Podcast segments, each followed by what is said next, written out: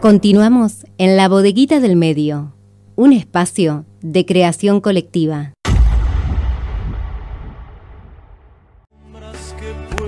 Continuamos en la bodeguita del medio hasta las 15 horas y hablamos al principio del programa los distintos columnistas que iban a estar en, el programa, distintos invitados y hablamos de los alquileres, la ley de alquileres.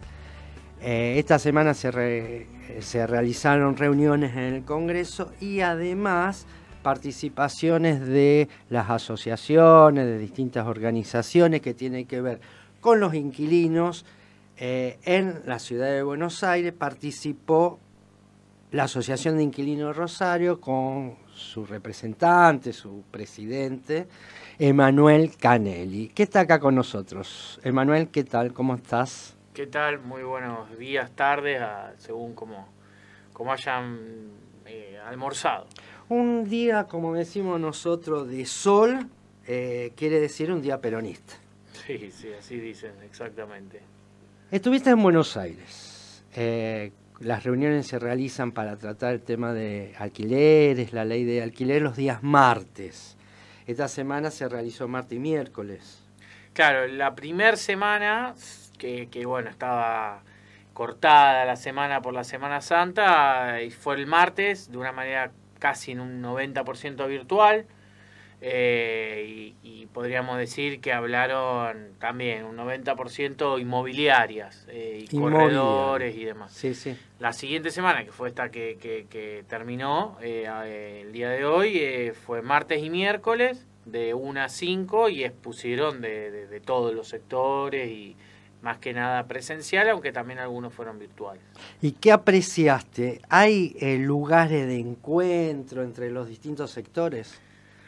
Sí, creemos que el principal resumen es que, lo que fue el intento de derogación ya quedó de lado, hasta incluso las mismas inmobiliarias no hablan de derogar la ley porque, bueno, comprenden que hay algunas cuestiones interesantes de la ley que, no vienen a, poder eh, ser derogadas y demás, pero sí hay un interés de bueno reducir lo que son los dos los tres años a dos años de alquiler que es eh, uno de los del lado izquierdo del corazón y del lado derecho podríamos decir que también lo que quieren modificar es lo, la fórmula y el ajuste anual y que el Estado esté eh, formando parte en esta regulación y cuánto es lo que tienen que cobrar. O sea, modificación, no derogación. Exacto, y atacar el corazón de la ley, que como bien decíamos, fue un gran avance, eh, que el contrato sea de tres años, siempre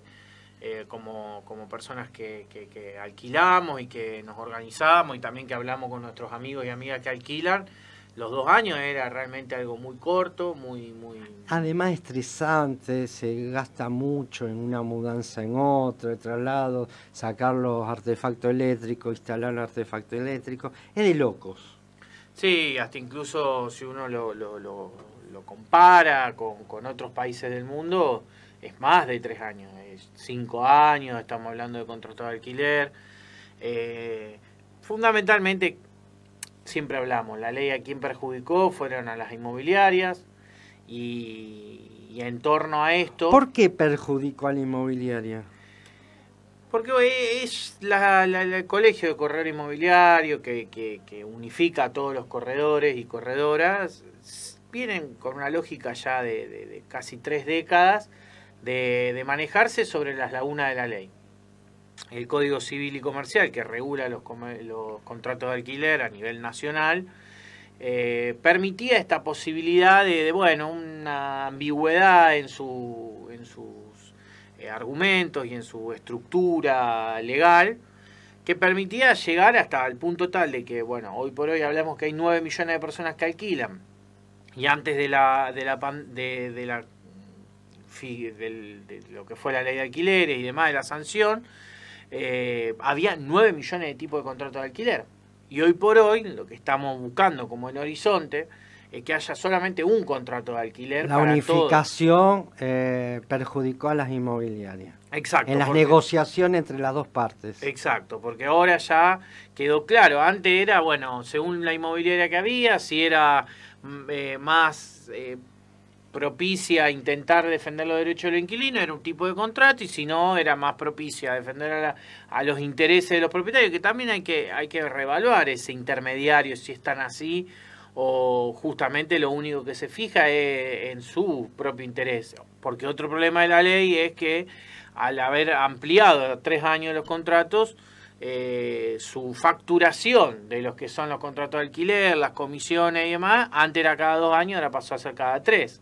Eh, entonces siempre se pararon en el debate como ser eh, aquello, aquel sector intermedio, árbitro, imparcial, que sabemos bien que no lo es, que hasta incluso cuando nos ha tocado hablar con algún propietario pequeño, nos dicen, sí, bueno, acá la inmobiliaria a mí no me dice esto, me están diciendo cualquier cosa y me están perjudicando a mí también. Dentro de los testimonios de lo que se dijo esta semana, ¿se cuestionó o tiraron argumento para modificar eh, la fórmula esta del aumento de alquileres anuales con esta fórmula de incorporar la, eh, la inflación y las paritarias en una fórmula cambió.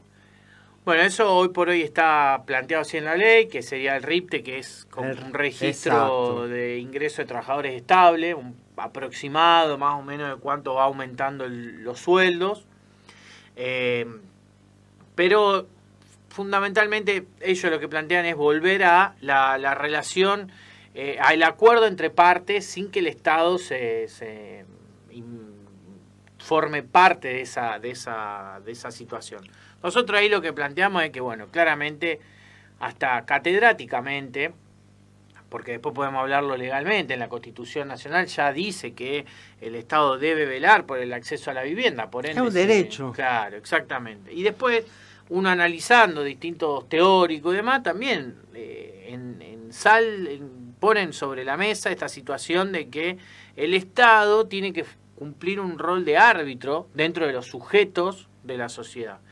Y nosotros claramente eh, nos caracterizamos como, como sujetos de, de, la sociedad al ser personas que alquilamos.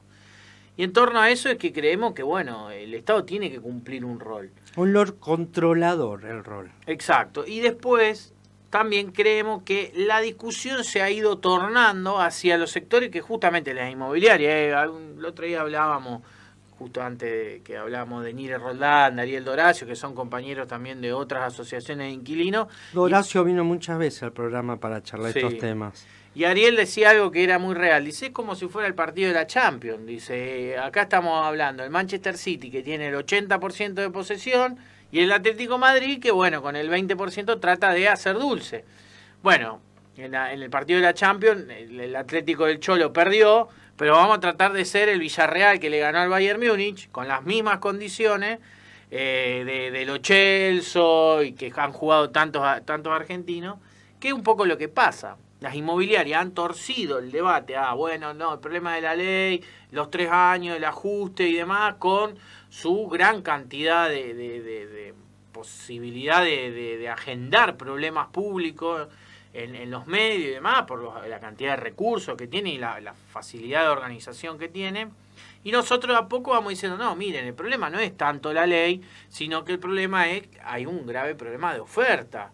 Si habría más oferta de inmuebles en alquiler y no como se encargaron las inmobiliarias directamente e indirectamente ir corriendo esos, esos departamentos hacia la venta, hoy por hoy no tendríamos el problema que estamos teniendo, que es que no conseguimos y lo que conseguimos es caro porque es un bien escaso. Eh, Tanto se habló de lo impuesto, el impuesto a la vivienda ociosa, la vivienda que no está habitada, que no está para el alquiler. También se argumentó por qué sí, por qué no. En, torno a eso se, se habló de dos, dos ejes que también un poco el secretario de Comercio lo hablaba, es por un lado la vivienda ociosa y por otro lado vivienda, eh, beneficios para las viviendas que se pongan en alquiler. En torno a la vivienda ociosa, lo que el Estado Nacional puede llegar a hacer es, bueno, algún parámetro de que, bueno, las provincias avancen en torno a un impuesto a la vivienda social. Porque después, bueno, uno se pone a analizar y ver, es muy difícil que el Estado Nacional, mediante un entrecruzamiento de datos, eh, pueda ejecutar un impuesto a la vivienda ociosa. Es mucho más accesible para los gobiernos subnacionales que tienen un manejo mucho más cotidiano de los datos en servicios que, consume la vivienda y a su vez claramente tienen un impuesto sobre la tenencia del inmueble. El impuesto inmobiliario. Exacto, y la, y la, TGI. Y en, a nivel municipal y a nivel provincial la, el API. Y después, por otro lado, sí planteaban de que el gobierno nacional algún tipo de beneficio para aquellos propietarios que pongan la vivienda de alquiler y que también la eh, registren el contrato en AFIP, que eso es un grave problema que tenemos, que otra de las cuestiones que planteábamos, que estamos legislando sobre algo que no conocemos, que no tenemos datos concretos y que se actualice momento a momento, o por ejemplo cada dos años antes o cada tres años ahora. No hay algún tipo de registro que nos pueda llevar a, conocer realmente la, situación, sino que son encuestas de, algún sector, que pueden ser los corredores, que pueden ser las encuestas que las personas que alquilamos, eh, o algún tipo de, consultora privada.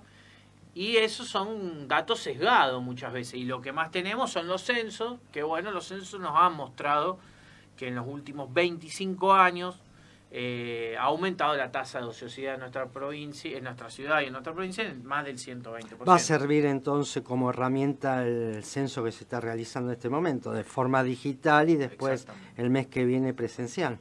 Exactamente, nosotros lo que planteamos era, bueno, vayamos a conocer realmente, que hay tres números a conocer. ¿Cuántos inquilinos hay en nuestro país?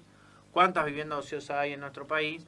Y por tercer lugar, eh, ¿cuántas jóvenes de 30 años que continúan viviendo con sus padres porque no pueden acceder a un alquiler.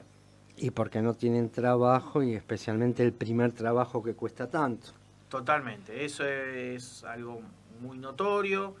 Eh, yo tengo 29 años y, lo veo, eh, más en este momento de, de pandemia y demás, muchos han han retrasado quizá algunos proyectos de vida y volviendo a la casa de sus padres, acá o en alguna localidad de la provincia o de otras provincias, eh, porque bueno, no, no, es, muy difícil con un sueldo solamente independizarse y vivir solo, sino que hasta incluso se tienen que juntar entre dos o tres, que también termina siendo eh, un parche, no es lo que quizá buscan los jóvenes. Pero bueno, es un grave problema y esta crisis habitacional es lo que debe intentar el Estado eh, regular y modificar y solucionar, ¿no? Porque también, qué sé yo, muchas veces hablamos eh, en otro panorama de, consumidores, podríamos decir. Hablamos lo que es la situación de, la canasta básica, de la carne, y el Estado dice, bueno, hay que lograr disociar los precios internacionales de los precios nacionales.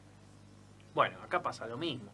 Si viene un, inmobiliario que dice, no, bueno, la baja rentabilidad y demás, bueno, tiene que ver la baja rentabilidad con el, universo que está inmerso.